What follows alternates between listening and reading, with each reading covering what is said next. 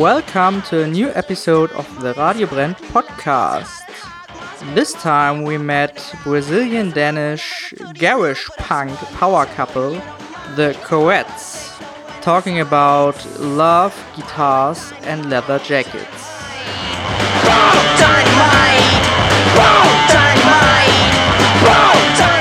Sitting in a lovely uh, cafe at Hamburg St. Pauli this morning uh, with a really lovely band called the Coettes, or is it the Coettes? What's right? The Courettes. The Coettes. Hello, everybody. Hello. It's nice having you. So you played um, two shows uh, last night at the Monkeys Club. Uh, how was it for you? Yeah, it was. Uh, I mean, it was great. I think we're very lucky to be to be able to tour these days. is kind of crazy times, and I think we're probably the the only tour, only touring band right now in the world. So it was uh, very luck. We're very lucky, but also it was a kind of a, a bittersweet evening because when we just arrived, uh, Sam, the promoter, told me there's new rules coming Monday to the clubs, and uh, so it's going to be even harder with the new uh, regulations and guidelines. So I think people yesterday, some of them came to tell me this is the first show I'm coming since February, so thank you. And some of them come, this is going to be the last show this year or maybe for the next two years. So thank you. happen, So yeah. yeah, we we had a great time actually, and uh, uh, it's a it's a little different experience playing two shows in a night, but then that's the way that more people can attend. So it was it was fun. That's great. It was really fun. We were missing that, Yeah. and of course it's a new reality. People have to sit down and wear masks. Uh, we have to ma- wear masks to sell merch, for example, and uh, and the Correct shows usually are very energetic, and we like this exchange with the with the audience, you know. So I know people were dancing in their seats, groovy in their seats, and uh, but that's the way it is. It's better this kind of shows limited capacity and seated audience and no masks uh, require than no shows at all. Yeah, maybe we should introduce um, you a little bit more. So we are sitting here with Flavia and Marty. That's right. Um, you are the Coets. The Coets. I'm sorry. I always say the Coets. No, it's okay, man. It's uh, we hear different things. It's okay. so wh- what is a Coet anyway? Correct is a uh, Couri is our middle name. Ah, okay. So uh, in the 60s, many bands was a Marvelettes, it was a Ronettes, it was uh, uh, so many with ets Yeah. after in the, The band names. Beatleettes. Beatleettes, yeah, sure. So uh, we wanted to do the same. We knew when we formed the band we wanted to do uh, garage rock, 60s. Uh, we had a big love for the 60s, you know. So uh, Couri became Courettes. That's actually your your idea. Mhm. Yeah, but then we found out after it means uh, a backyard in France, French, Ah, okay. Cool. and uh, we heard the, the horrible joke about the courgettes. There's courgettes. It's a, That's- a vegeta- was this? veg- That's a vegetable also in French. Ah, Yeah, okay. courgette. Yeah, This is not the word name, yeah. yeah, but that's nothing to do with us. We are the do with- Courettes in a good tradition of the 60s uh, girl bands like Ronnie Spector and then it's the Ronettes. And, uh, Every day is a new beginning.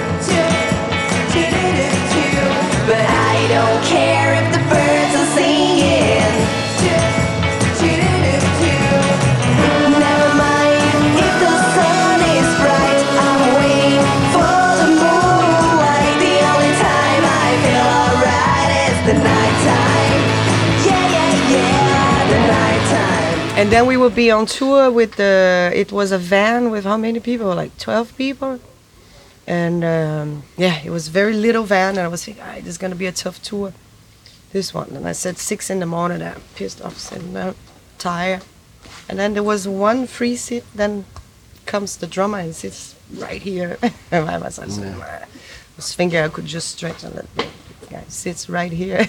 but uh, after two weeks of the of the tour, you know, then we start talking and. Uh, and it was really After two weeks. No, no. no, during the week, Ah, okay, during during the tour, during the tour, and uh, we found out we were very amazed how uh, record collections were looked like and how we did the same stuff and uh, uh, space age design and garage rock and go groups and all this.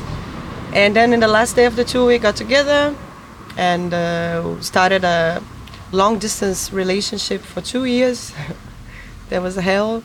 And in these two years, we've been, uh, you know, traveling back and forth to see each other. Uh, I had some ideas of songs talking about distance and love, uh, the boy I love. Uh, I've been walking, and then uh, once, uh, one, once I was in Denmark visiting you, and I said, "Why don't we go to a studio and play these songs? You know, it sounds good." And then that's how we started the band. We never sit down and say, "Okay, let's make a band. Let's make a duo." You know, girl boy duo. Ah, that's a great idea. We never had this. It was very natural. You know, we answer, man. It's oh, so you like the White Stripes? Uh, you love the White Stripes? yeah, that's the most typical question. It's like if you're four, so you like the Beatles. Four, if you're like if you're three, you like Cream or Jimi Hendrix Experience. So it's funny because there's al- always this, and it's not our favorite band. I mean, I, we liked the band back then; it was a cool band, but it's not one of our main. Uh, I mean, it's not even an influence. I No, think. it's not. No, no. And uh, but it was very natural. It just we played the songs, and we were thinking, okay, should we have a bass player or should I play? I, I play bass actually. Uh, but I wrote the songs on the guitar, so I brought the guitar, so that was it. And um yeah, and then we made uh, first show in Aalborg, that we used to be our hometown. And uh, Kim Kix from Power Solo is a Danish band. He was uh, playing with his other project, and he loved the band. And he said that was our first show. He said, "I want to record you guys, and I have a studio in Aarhus. Uh, don't you want to come and uh, try something?" Then we went our first. Uh, we recorded our first record. Here are the Courettes in two days. Uh, everything live and uh, yeah, and it was released and uh, sold out five times and uh, got great reviews. So it was uh, really a nice start. Sounds like a typical love story. You just sit next to each other.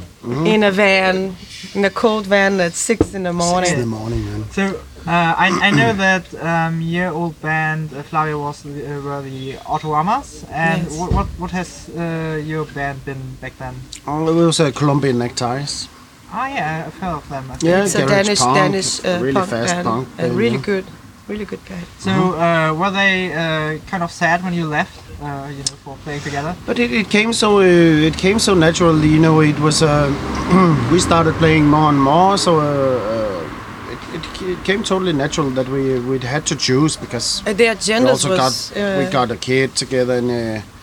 Uh, and, and we, we also had to make a choice, you know. We could not be be everywhere uh, all the time, you know. So uh, it was a re- uh, little hard with the agendas, you know. They don't. They're not a very touring band, Columbian Neckties. Okay. But they usually do a tour a year or something like this, or some some shows. no, it just became too much. and it was uh, too much, you know. And then you were recording the new album too, so.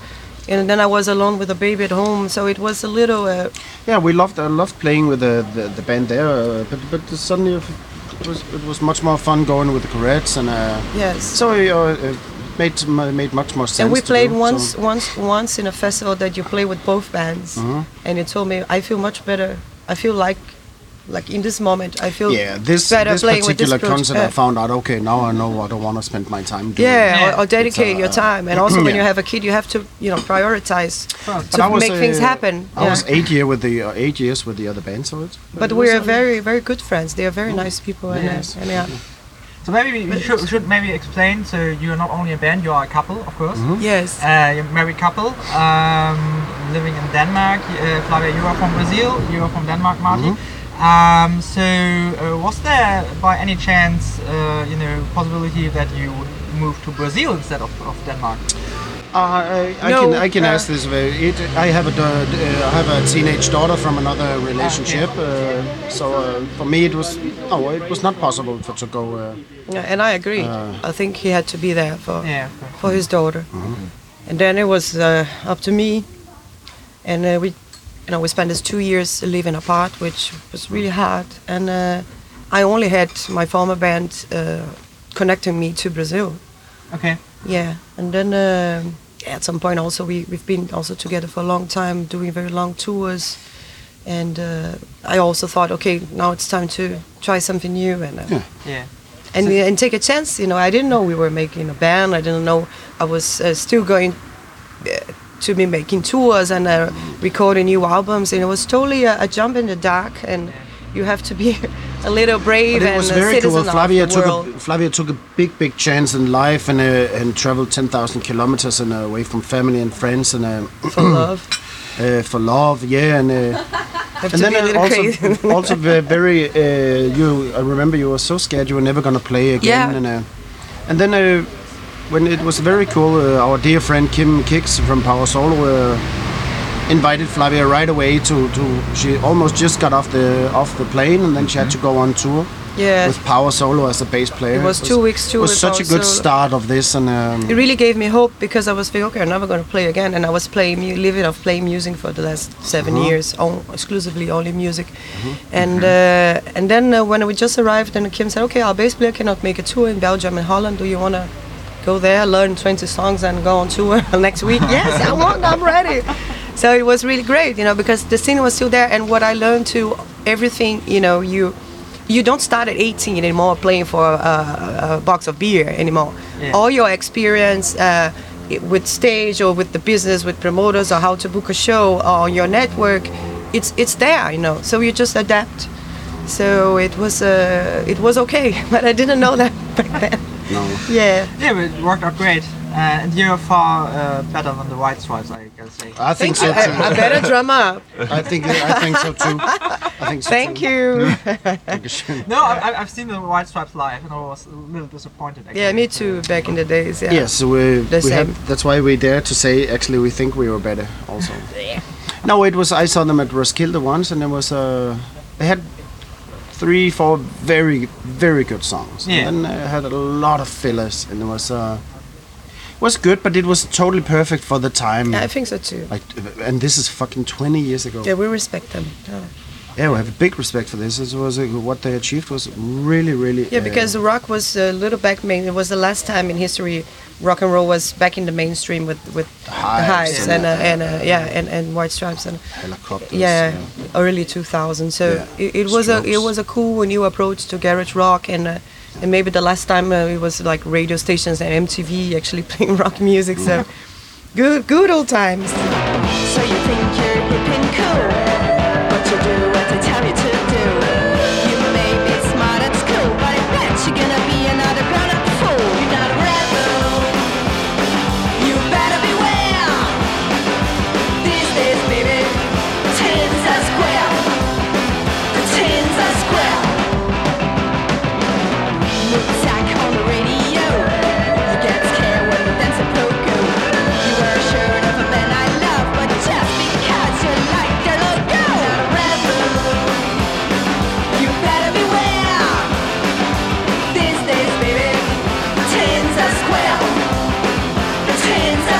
But what you have in common with the White Stripes, I think, is your style. You know, uh, White Stripes were always black and uh, black and red, and you're always black and white. So uh, style is. Uh, Oh, but it's, it has nothing to do. No, no, it's, it's no, but it's it's a fair question. But it's but It it's has nothing. But this is the- just how not we are. music, It's, yeah. it's uh, how our house looks. It's uh, how uh, uh, yeah.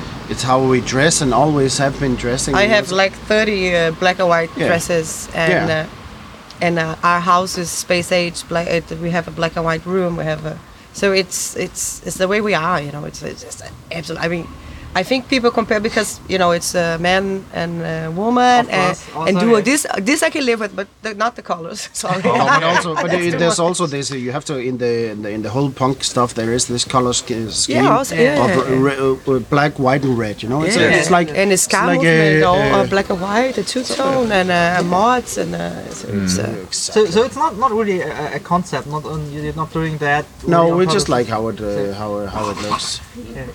I was just wondering because uh, Marty, you never uh, put off your leather jacket on No, stage, and you no. must be sweating like hell. yeah, Especially especially in uh, 45 degrees in Brazil. Yes, that was so tough. that was So it's that was a it's a tough. statement.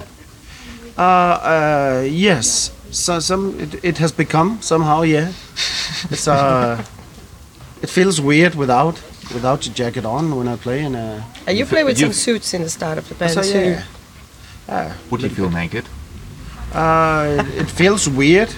Thanks for asking.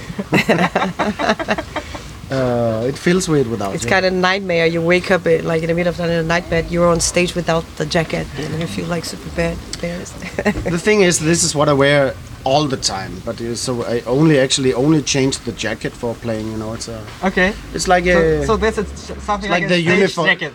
uniform for for life and stage. Yeah. Yeah, Winter time, um, summertime. It's, a, yeah, it's the same. You know, it's. Uh, I was I was like this, like this, actually in Brazil on the beach, just melting away. No. and winter time minus 10 degrees is the same Yeah. too. You don't have like a winter jacket. No, this is this is all, all year all year round clothes. Yeah. It's the way it is, man. You know. So, so uh, like Flavia said, she had about uh, 30 jack- uh, 30 dresses. Uh, Yeah. Minimum. like, I uh, think. how, how many jackets do you have? I, I, I very few because I, I use them until they are totally falling apart, Okay. and then I buy a new one. Yeah. I think you have Okay. two. One Ah, for the so shows, one, one, for, for, the show, one for, for So a private. private jacket and a yeah, Yes. private jacket. Which and is actually jacket. which is actually the totally totally similar similar that- jacket. that's it. It's not much. One a little bit, mm, a little bit more sweaty than the other. And then I like uh, I like uh, t-shirts of uh, uh, venues I like. Uh, Okay. Like Scum in Italy, and uh, there was a Wild at Heart in Berlin. You have to make a radio brand. Star Club, Star Club from Hamburg, and uh, of course you know this. And uh, Yeah. Sorry. Next time. No, uh, at first we were discussing because we made our own merch, and I was like, I bring some T-shirts. Great and- idea. Yeah, have Yeah, it but, black. but They yeah, have it in black. They, they are black. ah, okay. So later you get a T-shirt. No, Now, we, ha- okay. now we have to do this. We, Yes, we, Dag we, we, sure, we yeah. send it to Denmark. Yeah. Yes. He's gonna play in the shows. Yeah, exactly. I, li- I like nice. this. I like this. Uh, people who has their, their hearts in what they're doing. It's uh, I think it's very. It's, it's such a little thing to do, but it's a can be a big a big impact for people. And uh, Yeah, it's a li- little So- thing to to our community, so I think Yeah. it's good. Yeah. So Hey,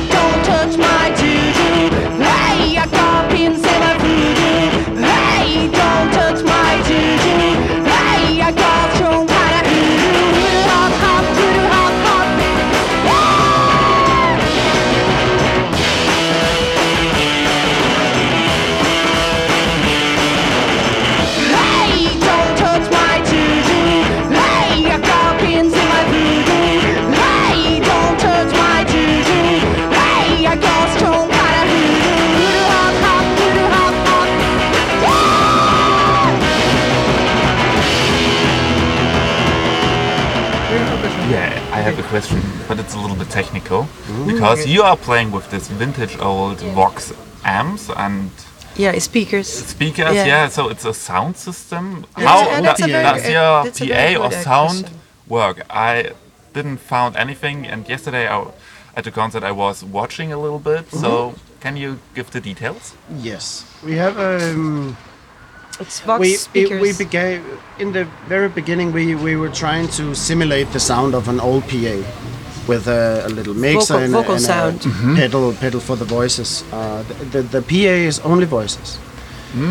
Uh, so it's um, so we tried to simulate and then you know we could not make it sound the way we wanted. So the, if you want a PA sound from the 60s, you uh, you have to bring a PA from the 60s. We like this warm sound of this old recordings that it cra- cracks up a little bit in the top when you scream, and uh, the old soul recordings also was like this. So we we were, were trying to achieve that with pedals and effects, and it never worked.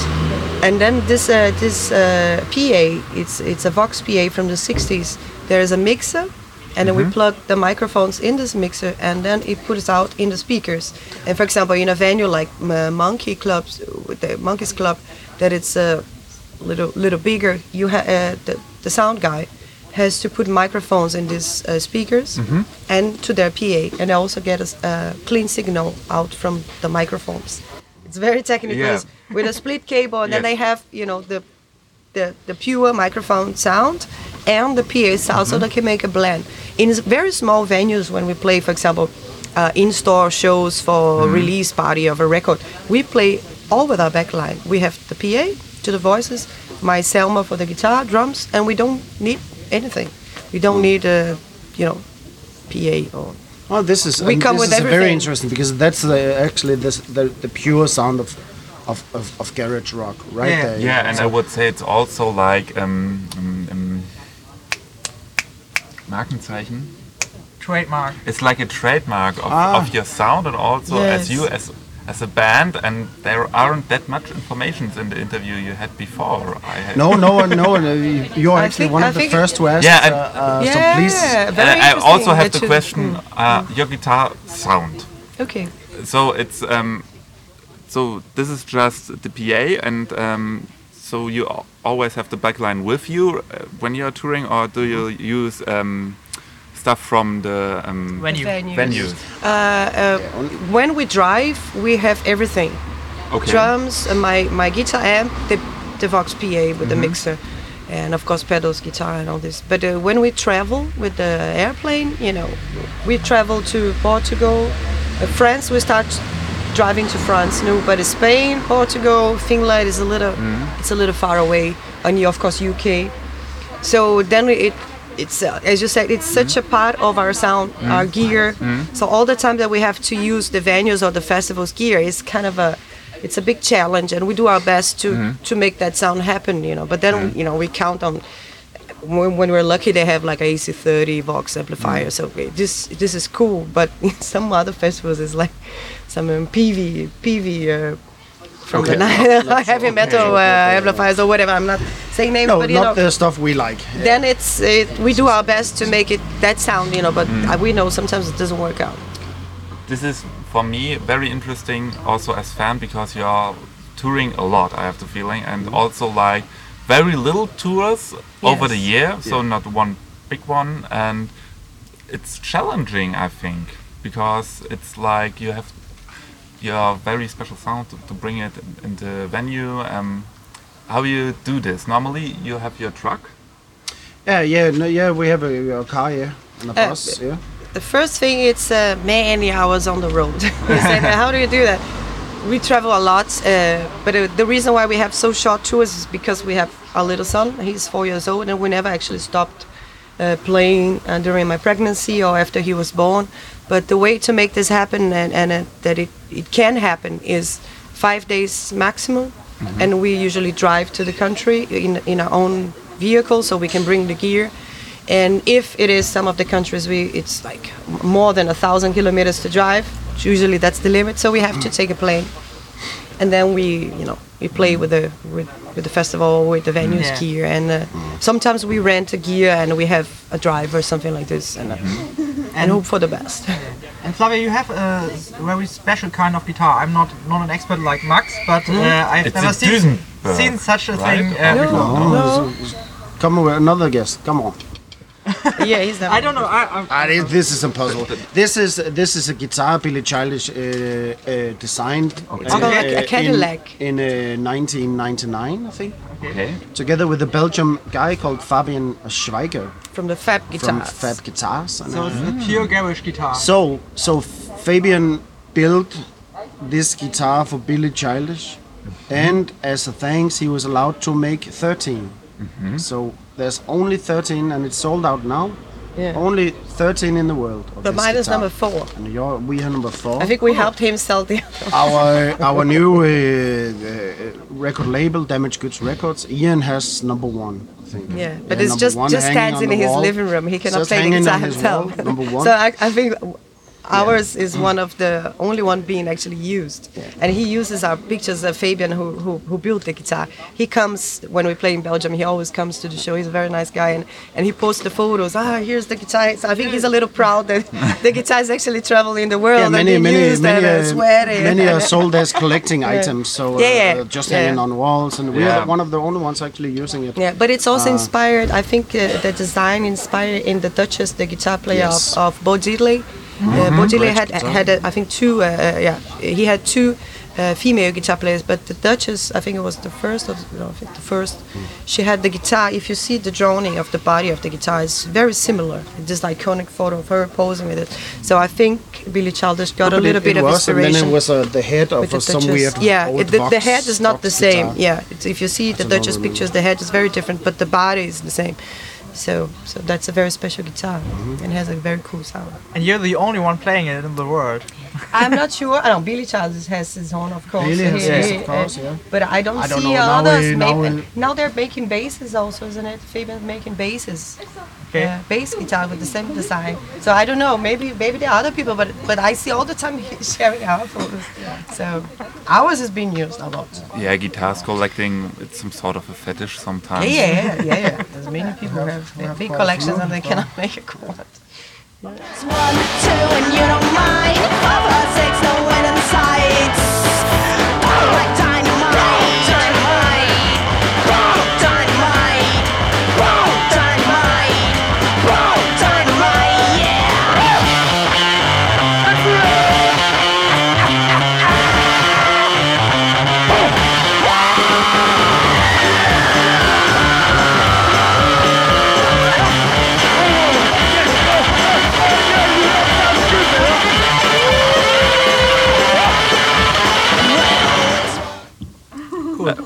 Well, you um, you are some sort of hardcore because when your son was born, you played the next day. Can you tell us the story behind? Yeah, that, that was a crazy story.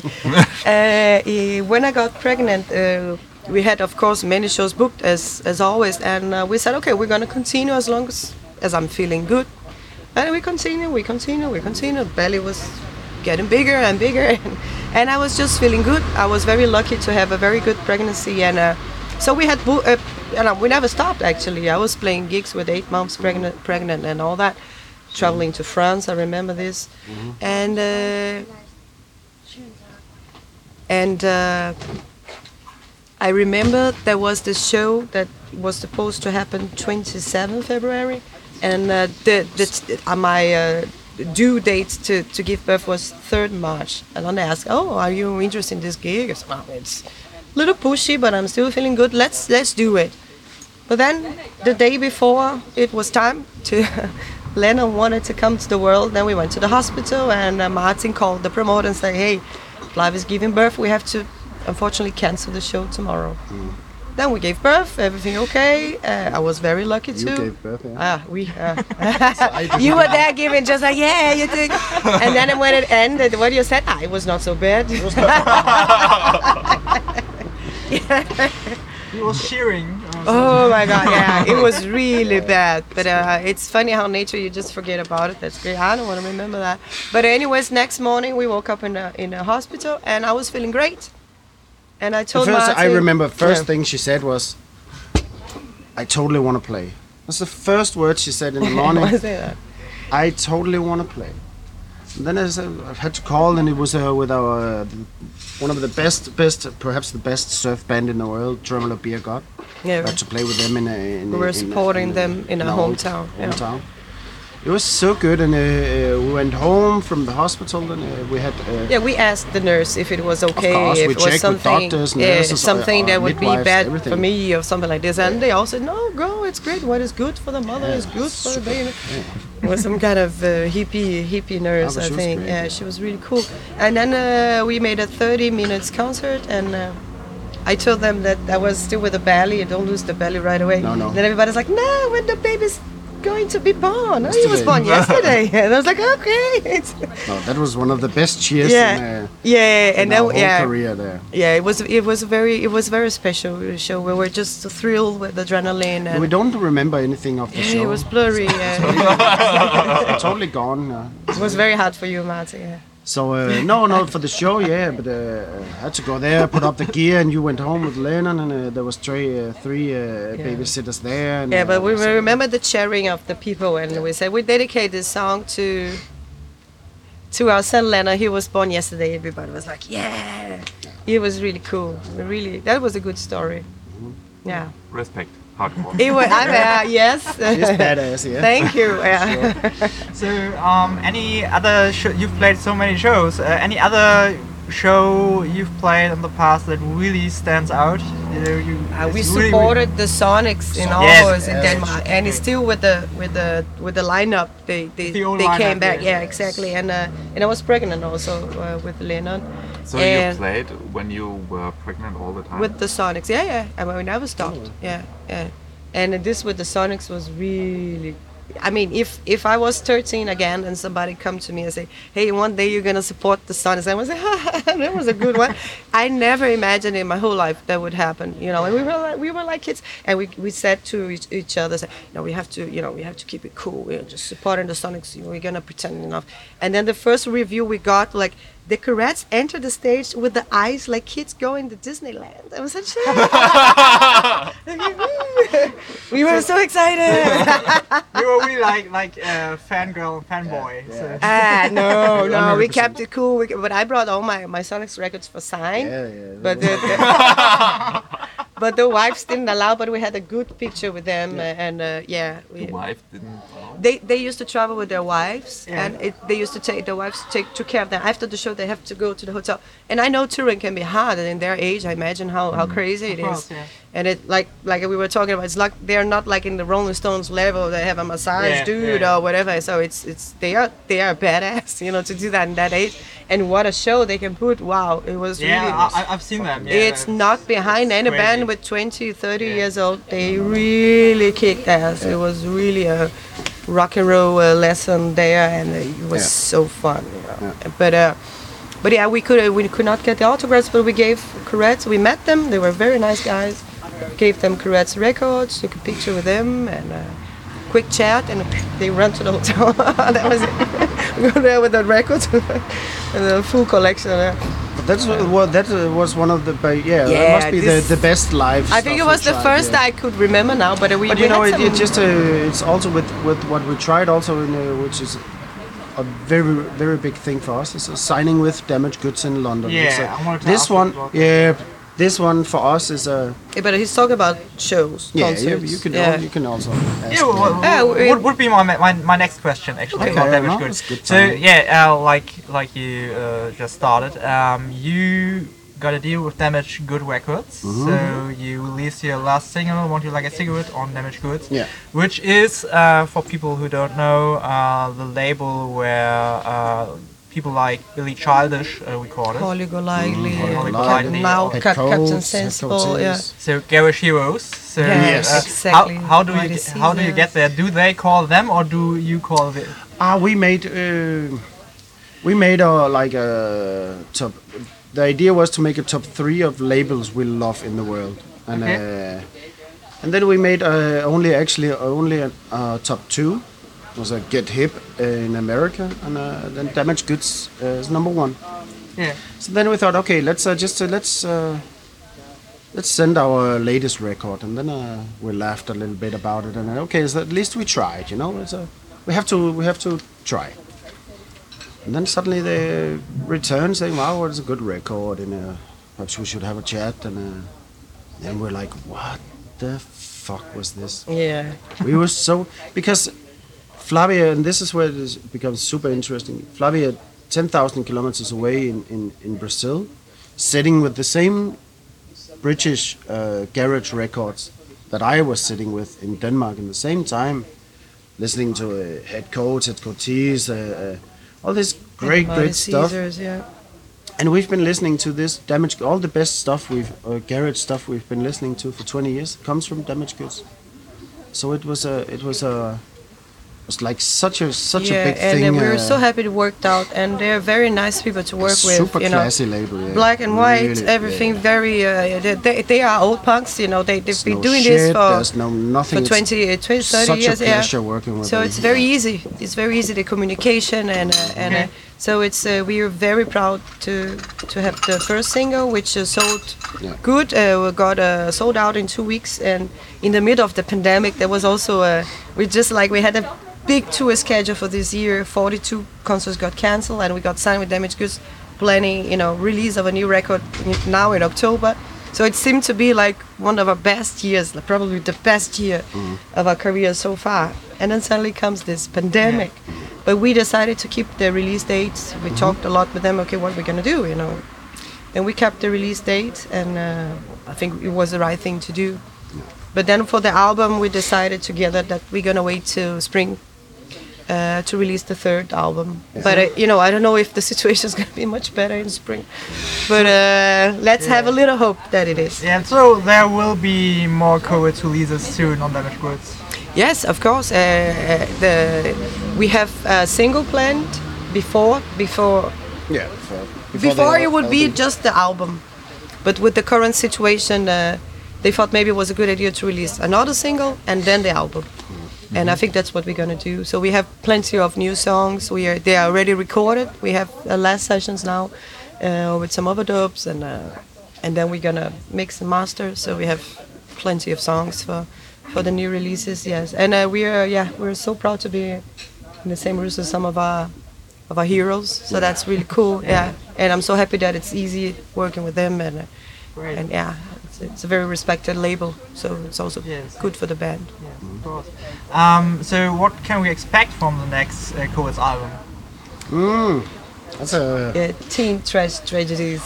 This is a teen trash tragedies. Yeah, exactly. It's gonna We- be. Um, we're digging a lot the the girl groups. I, li- we, I mean, we always been both of us big fans of the girl groups of the '60s. You know, Okay.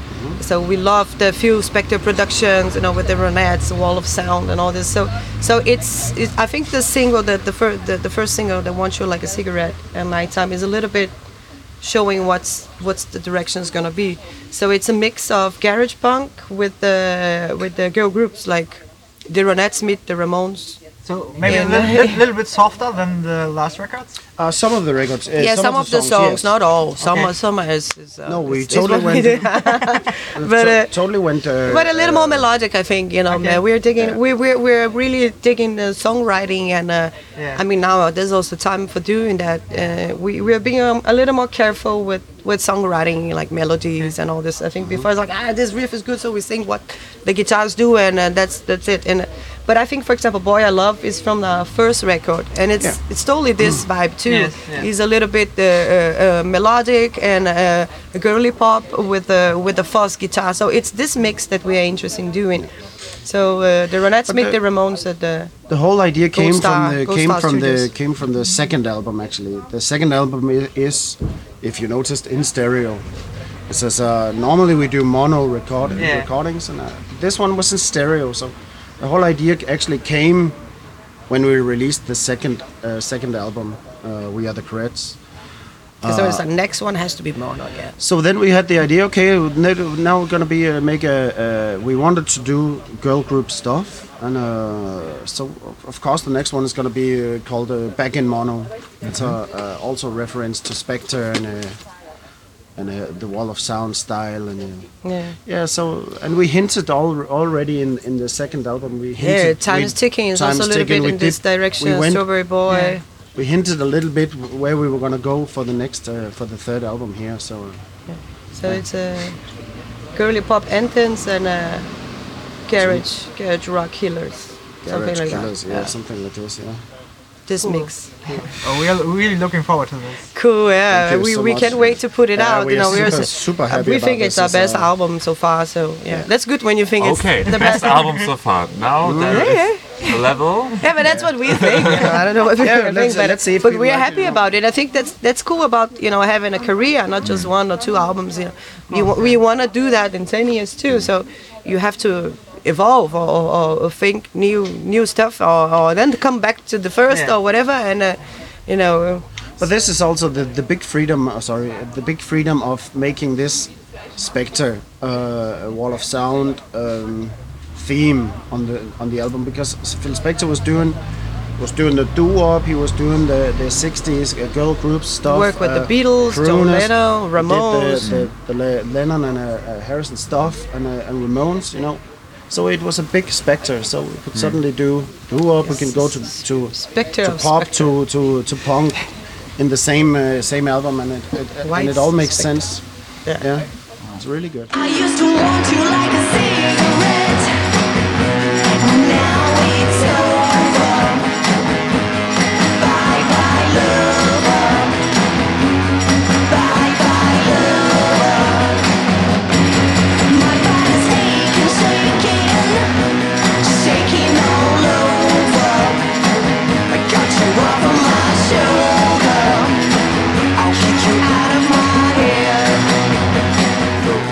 Planning to get old with the Courettes, or the Courettes are planning to get old together as a band? Yeah, we hope so.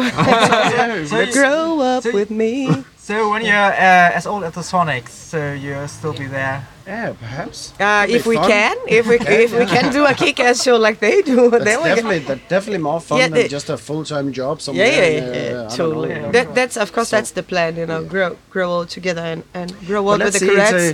a- if you had asked us uh, one year ago before all this shit, of, of course we would not be in doubt. But with this new world here, it's, uh, yeah, we're we're very worried about expect, the you future, know, uh, you know, uh, the future of the you know the music scene, especially the the underground culture and the subcultures, and where we are, you know, where we are, our- all our community, all our uh, our network and our friends and our promoters and bookers we work with partners. So it's everything a little blurry right now but uh, but that's of course what we want to grow up together grow old together and uh, grow up with the Courettes as long as we can do that and as long as it's fun and we have new ideas and uh, and you can play drums with the jackets for one and a half hours with 70 year old doing that perhaps. it's better start like working out for that because I don't know if you saw recently like Rolling Stones show you can see Charlie Watts face like Yeah, he's he's re- he's really uh, you know he's struggling but but he's so good Is, is he struggling? Yeah. you think? uh, the face gets red but he, I think he kicks ass you know he's a Yeah, great yeah. he's a great uh, drummer like and I think 80 you years know, old he's almost eight now he's 78 yeah yeah probably He's almost 80. Yeah, he's, Yeah, he's the oldest one, I think. I think yeah. he's older. yeah he's the oldest of the Yeah, Rolling I, I, I, you know, when I saw the Stones live, uh, I found it si- kind of- it's kind of funny because he looked really neat. You know, everybody, Yeah. all the other guys were, you know, like he's a gentleman. Yeah, Yeah, he dresses really, like really. like a Yes. lord. He's he's Yes. so cool. Yeah, but he's he you can do it. But I know for drummers, and stuff, maybe it's the it's the most uh, required like physical Yeah, required instrument. We just saw the uh, a- a concert in, in Denmark with the with the Elvis band. Not all of the members. The the drummer was uh, Ronnie Tutt, uh, Todd. Ronnie Todd was uh, playing, and somebody else, not the bass player, but it was two people of the yeah, the guitar player and drummer of the Elvis original band, and uh, Ronnie Tutt was Oh, but he was really struggling. like 81 or but he's over uh, 80. Yeah, I mean it was so cool to see him. We were like, yeah, that's so fucking cool. It's Elvis band. But anyways, uh, you can see age Of was course, he's 80. if you put this uh, that's the way that's the way it is. Video there when he's there 30 years old playing that wonderful drums. You know it's not the same but uh, but he always seems to be having fun so that's cool. I've heard um, when I did music back in the days, um, if if you're touring, it's the muscles of the drummer will be grow, and then you realize that you're a real band. So yesterday you played two shows um, after each other. back to Yeah. back. Yeah. Yeah. Uh, how it is with the physical condition, and is it a concept for the future? uh, honestly double show, double shows. I hope not. I hope not. I hope there's something that's gonna go out. Uh, no, I mean it was great yesterday because then more people can come, and I think it worked super fine, and we, we did it good, and it was great.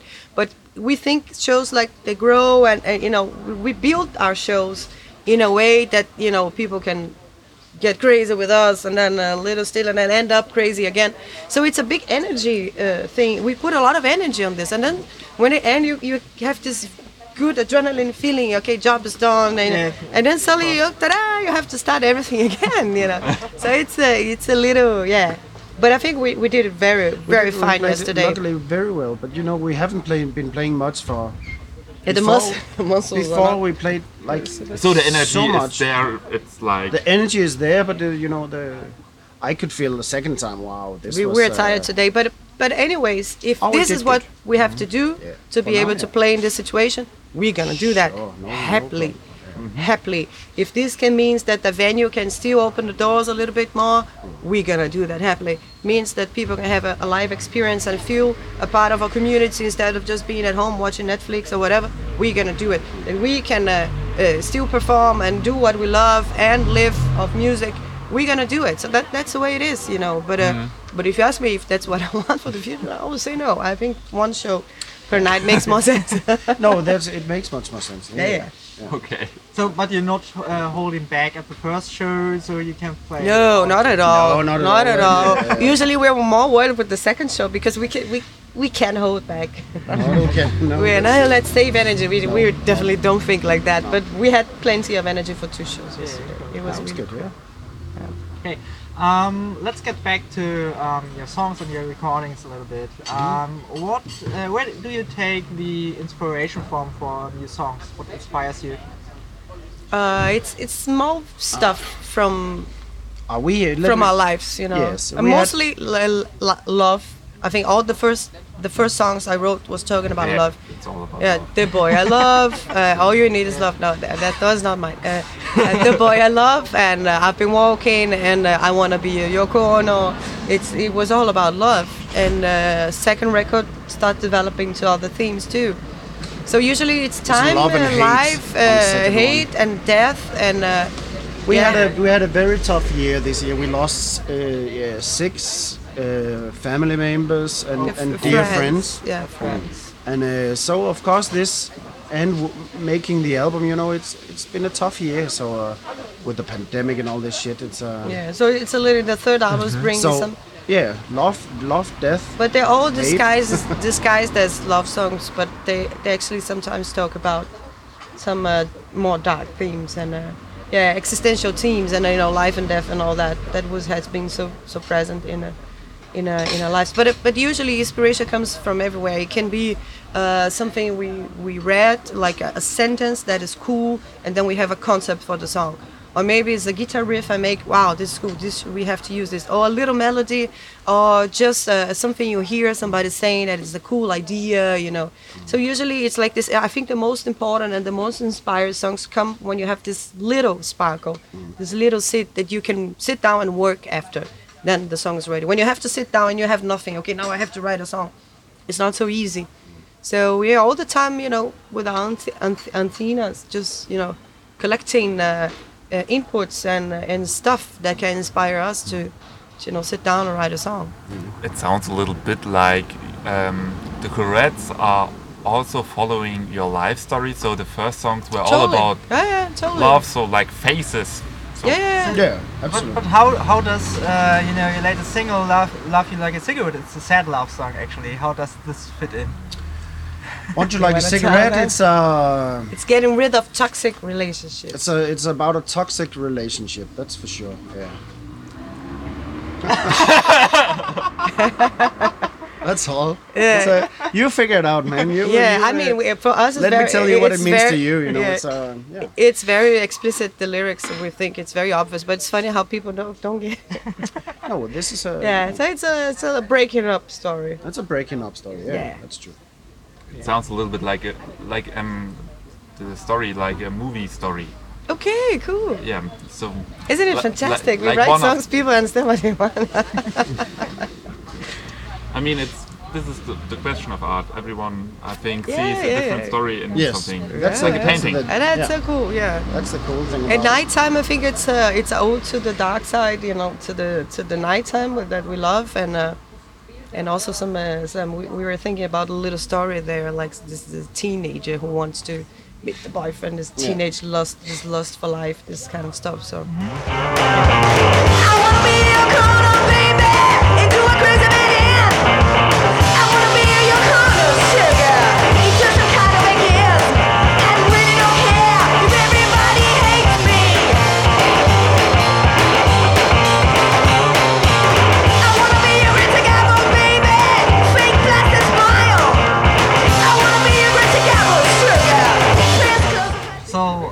get back to your childhood a little bit. Mm-hmm. Uh, so Long time How, ago. how now? How did you discover like uh, garish music? It's not very obvious, is it? Isn't it? To Yeah, no, it's not. Uh, for me, music started like it it just grabbed me very in a very early age. You know, when I was around nine, ten years old, I discovered my mom's uh, Beatles records, and it was just like, boom! It changed everything. And it's funny how mainly the Beatles. Then there came, of course, my my aunt's collection of the Rolling Stones also came right after.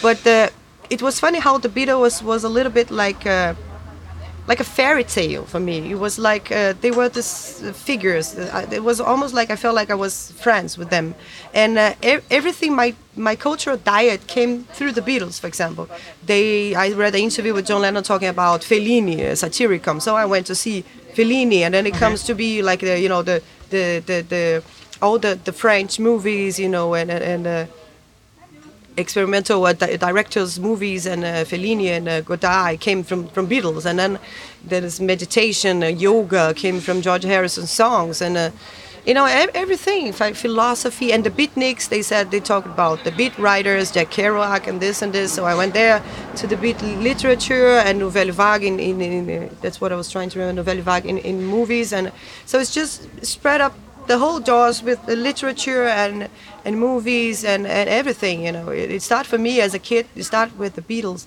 but soon I started to discover the Rolling Stones and uh, and the Kinks. And of course, it was back in the. I mean, I was very young, but it was this uh, uh, the Doors movie that have a very nice soundtrack with the Velvet Underground. So so and then also this. Uh, what was this movie with the Forrest Gump had a very nice uh, soundtrack too, and I was very young. But then some, at 12 I was listening to the Kinks, to the Seeds, and uh, and of course Stones, the Beatles, the Who, and and uh, uh, so and it was a big for me like it changed everything in my life, and. Uh, then it came like the grunge movement and all this. Of course, it had affected me as, as a kid back then, and uh, I had the pleasure to see the Ramones. Uh, a show that really, uh, that really, uh, I can remember with a very dear moment. I was 13 and I saw the Ramones, and I remember I was the only one in my school who took the Ramones.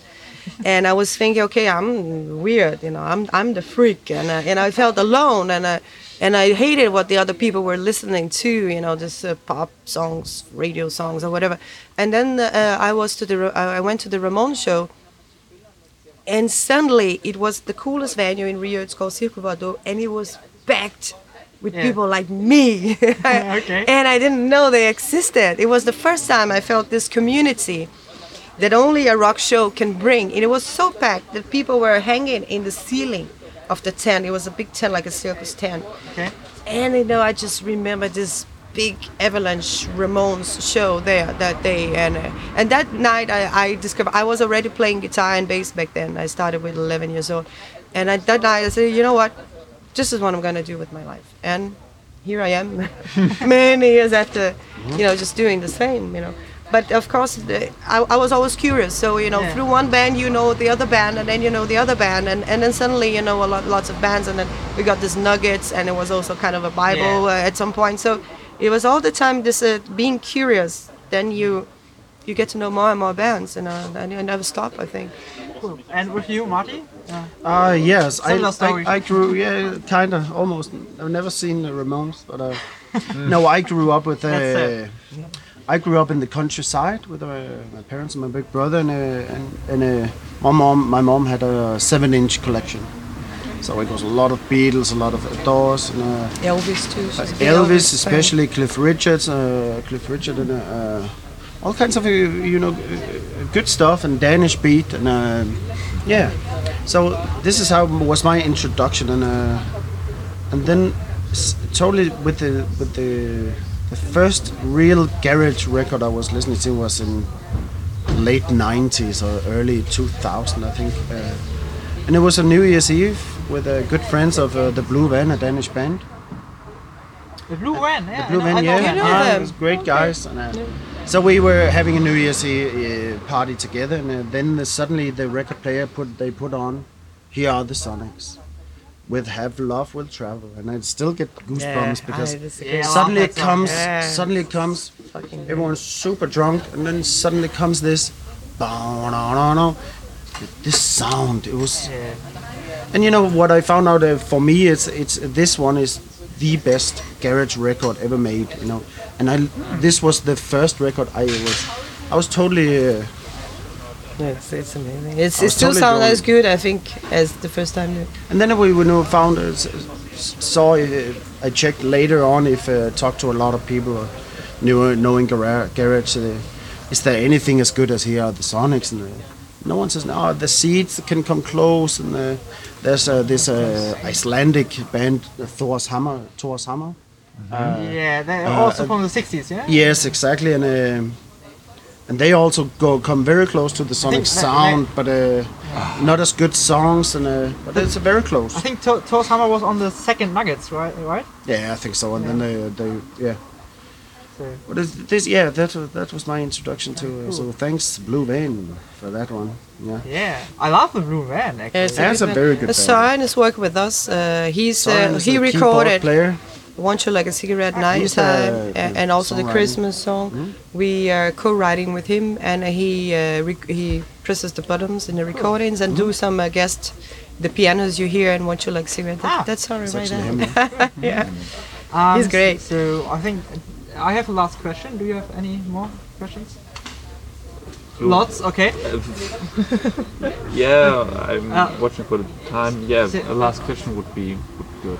Well, Maybe, so yeah, please, okay. Alex. Uh, so, in your opinion, uh, what do you need for a great garage band? So, what are the ingredients? Okay, what are the energy and, Heart, and love. lust for what you do? I think. I think that's this is the biggest biggest essence, you know, because I, I mean, you, I think it's uh, you have to be true to your heart, and this is what uh, I think what the, what all the garage bands show the world is that you didn't need to know to be a super guitar player or super this and this, as long as the feeling is there, you know. It and the, the songs come from the heart, and you have the energy, and you have the confidence, and and that that's what rock and roll is about, you know. And uh, I think that it, when you can see that people love what they do, Yeah. and what then when they True. mean when they mean what they do on a stage, and for, for Yeah. example, how they play. If this is a fucking matter of life, uh, life and matters, uh, Yeah. life or death. It's um. you have to live is it. you have to uh, like for example for the, what makes a good drummer i think it's when you mean every every time you you, you hit the drums every every beat you know it's a you have to mean it you have to uh, And to I, I think the audience gets instantaneously when when a band can is, see is, is easily, yeah. being true and when a band is just you know for example if, pretending if, or if, something. we, if we go to a show with a power solo danish band too uh, you know they mean it you can see it in the eyes and uh, of, uh, of the, the lead singer kim uh, you can just see it in the eyes. It's a, it's, it's a fire in the eyes. You know. Yeah. You can so the easily. need to be sparkling. I, I- I exactly think so. yeah spark in the So- eye lust for what you do you know and put your there your heart there 100% this is what i dig in bands So for our radio show, do you want to give our uh, listeners um, one song on the way that puts down this garish feeling? or Any, any song wishes? So, uh, so so I heard already you have this. Um, what do you want to say? So, oh, yeah. Scheiße, I don't get it. no, uh, we, we, we will of course play a few co-ed songs. Co-ed songs. Okay. Oh, I always do it wrong. No, it's okay. Co-ed songs. go, go Co-ed now. songs. No, no, no. It's a go Reds um, in our show, but uh, you have one wish for another uh, song for from another band. have, have love will travel could be nice uh, it's the obvious Sonics is choice, always good. uh, you know, when, uh, and a Headcoatees oh, you know when uh, we, You can name two or three. Yeah. uh, okay, so uh, everyone uh, name one song, so you are two people. okay No, let's let's uh, let's uh, be. Uh, we've been touring a lot. We've been meeting super nice bands. For Yeah, example. that's true. And there's especially a few I would like to highlight because some of the bands are working really fucking hard. They all Fucking do, hard yeah. for playing, working, and surviving. So. Let's put out if you want to play something with the jackets. I think it's cool. If you Oh, want yeah, to play that- something, it, yeah. play something with the Devils. It's, and and the Italian, king, really put, hard, for me hard a King workers. Khan track can be uh, King I wanna be I wanna be a girl maybe Any any special track or? I wanna we be a girl by uh, King Khan Ah, and okay, the yeah, Shrines. Power solo, Tremolo Beer Gut. Could be Alright. cool too. So we have a whole show now. Man, whatever, we can send you like a long list. Yeah. But I think No, no, it's power solo is cool to play about Yeah. a King Khan or power solo. I just think nice. these hard-working bands deserve the uh, at these these times deserve more than ever this uh, putting out because it's not only it's a it's a we want to preserve all the Uh, community. Lord and, uh, Diabolique from France. Lord Diabolique He's is very amazing. good too. Yeah.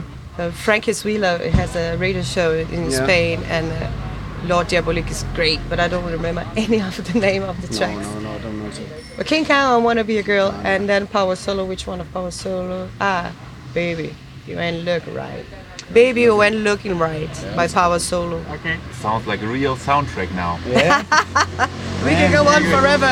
Yeah. Okay. that sounds good for me, just too. Okay. Perfect. ah, so Billy Childish, Damaged Goods stuff. That, but look, go go deep in the Damaged Goods uh, uh, uh, roster because my God, they have many good Head releases. Coat Tees, uh, You know, CB that boy, boy, boy of mine. It's a King's cover. I love that. And they also have the now the Dalmona stuff. It's a Delmonas Polycle Lightly. Come on, it's Kira. All these uh, really good artists. So usually we are actually inviting people to uh, our studio uh, and ask them to bring records. So next time we're going to do this Oh, with you when, when you're next time in Hamburg. Okay, that idea. sounds good idea. Yeah, yeah. Okay, so we bring a little a little case do- with a a top special show. favorites. Yeah, Cool, that's And great. The next year we have two shows in a month, so we have more time.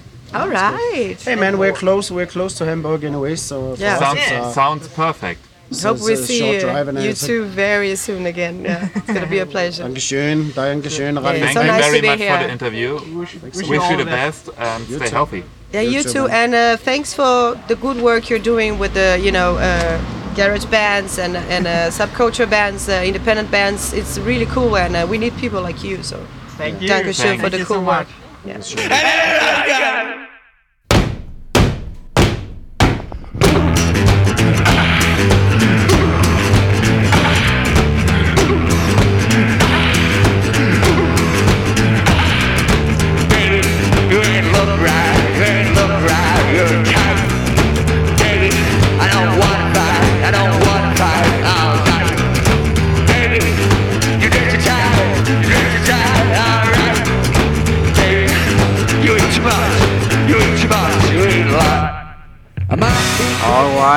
all for today, folks. If you liked our show, you may want to visit www.radiobrand.de where you can find more interviews with great bands, some even in English. We would appreciate it if you gave us 5 stars at Apple Podcasts.